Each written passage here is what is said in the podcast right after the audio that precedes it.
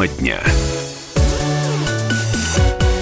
Здравствуйте, дорогие друзья. Мы в прямом эфире радио «Комсомольская правда». Меня зовут Валентин Алфимов. Говорим с вами на главные темы этого дня. Тем будет много, много всего интересного, так что никуда не переключайтесь. Э, вообще никогда, но в ближайшие часы абсолютно точно. Итак, э, давайте начнем. Эм, завтра Владимир Путин обратится с посланием к Федеральному собранию. Это в... произойдет впервые после избрания его на очередной президентский срок. Я напомню, что выборы президента России состоялись в прошлом прошлом году в марте, 18 марта мы а, ходили, а, голосовали. Так вот, а что мы с вами ждем от этого мероприятия, от, от послания Федеральному собранию? Чего ждете вы лично? Расскажите нам об этом. Вайбер, WhatsApp, плюс 7 967 200 ровно 9702 его номер.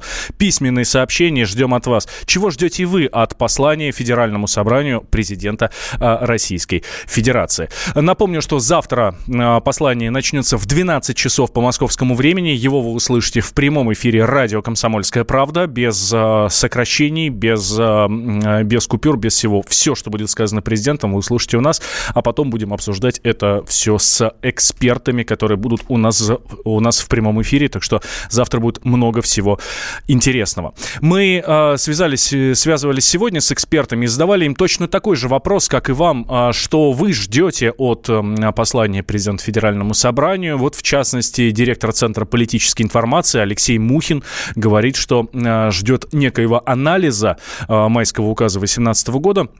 Помним что это было, э, что вот эти майские указы 2018 года, они были, задачи были поставлены во время инаугурации президента, и, соответственно, анализов ждет Алексей Мухин, и ждет он некой дорожной карты, что делать дальше. Я ожидаю, во-первых, анализа проделанной работы по поводу имплементации майского указа 2018 года и четко сформулированных задач на ближайшее и отдаленное будущее в этом же направлении. Печальный опыт майских указов 2012 года показывает, что без непосредственного контроля верховной власти наши регионалы и кабинет министров, ну, мягко говоря, склонны перекладывать ответственность друг на друга в течение нескольких лет. Думаю, что подобного рода практику президент должен прекратить. Это, кстати, первое после майского указа 2018 года послание, в котором должна быть представлена дорожная карта выполнения. Соответственно, с э, определением степени ответственности за игнорирование требований. Это был Алексей Мухин, директор Центра политической информации. Связались мы с Валерием Рязанским, это председатель Комитета Совет Федерации по социальной политике. Ну и по своему непосредственному профилю, по социальной политике, как раз э, Валерий Владимирович и ждет, э, ждет э, в послании тем, которые связаны именно с социальным блоком? Естественно, все то, что связано с социальным блоком. Национальные проекты, технологии их реализации, это здравоохранение, демография, развитие массовой физической культуры и спорта. Меня, безусловно, будет интересовать постановка задачи для законодателей, установки на тему борьбы с бедностью, какие мы здесь должны новые законодательные решения применить для того, чтобы решать эти вопросы по занятости, по новым технологиям, выхода на траекторию все-таки преодоления бедности вместе с семьями, особенно в моногородах, малых населенных пунктах. Это был Валерий Рязанский, председатель Комитета Совет Федерации по социальной политике. А, еще одно мнение, что хочет услышать от а, президента в послании Федеральному собранию, рассказал нам Игорь Николаев, это директор Института стратегического анализа компании ФБК. Но я хотел бы услышать от президента такую простую вещь. Вот все говорят про экономический рост, а реальные доходы населения падают. Вот я хотел бы сказать, а, а не нужен такой экономический рост, если доходы населения падают? Это что-то иррациональное, непонятное. И что вы хотите сделать, чтобы исправить ситуацию? Ладно, хотите роста, пускай растет, но чтобы уровень жизни повышался, чтобы доходы населения не падали. Вот это я хочу услышать. Как сделают, чтобы был и экономический рост, и рост уровня жизни, рост уровня доходов. Это был Игорь Николаев, директор Института стратегического анализа компании ФБК. Ну, я еще раз напомню, что завтра в 12 часов, э, в 12 часов по московскому времени пройдет э, послание Федеральному собранию э, президента Российской Федерации. Его вы услышите в прямом эфире у нас на радио «Комсомольская правда», а после в течение всего дня также в прямом эфире с экспертами будем обсуждать все, что было сказано президентом. А сейчас давайте отправляться дальше. Э, летим на Дальний Восток. Меняем тему. Возвращаемся к теме Курил и не просто так. Эм эксперты, социологи опросили местных жителей э, с, и задали им очень простой вопрос. Э, должны ли Курильские острова оставаться э, в составе России или их можно передать Японии. Так вот, давайте я вам напомню для начала всю историю вопроса Курильских островов э, и историю мирного договора между Россией и Японией, собственно, камнем преткновения, э, в котором и являются Курильские острова. Справка. Курильских островов всего 56. Они расположены между полуостровом Камчатка и японским островом Хоккайдо. Разделяют Охотское море и Тихий океан. Острова образуют две параллельные гряды – Большую Курильскую и Малую Курильскую. Общая протяженность около 1200 километров. Общая площадь – 10,5 тысяч квадратных километров. К югу от них проходит государственная граница России с Японией – Страны спорят по поводу четырех островов в южной части архипелага. И Туруп, Кунашир, Шикотан и необитаемая гряда Хабамаи.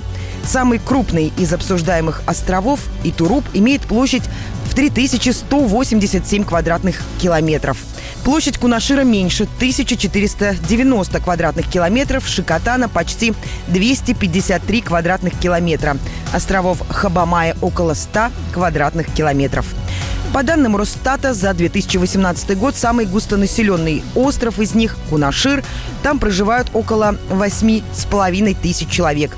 На Итурупе – около 6,5 тысяч, на Шикотане – 2800 человек.